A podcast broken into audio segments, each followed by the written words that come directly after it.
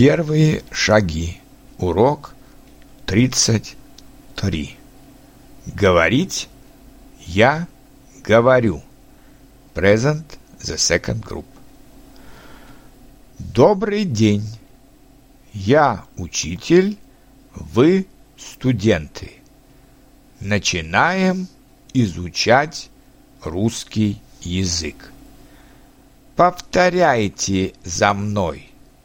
Я говорю, ты говоришь, он говорит, мы говорим, вы говорите, они говорят.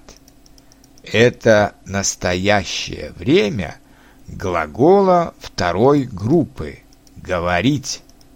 Потренируемся. Я говорю по-английски. Ты говоришь по-немецки. Кто говорит по-китайски? Она говорит быстро.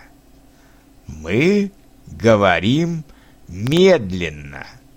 Вы говорите неправильно. Они говорят правильно.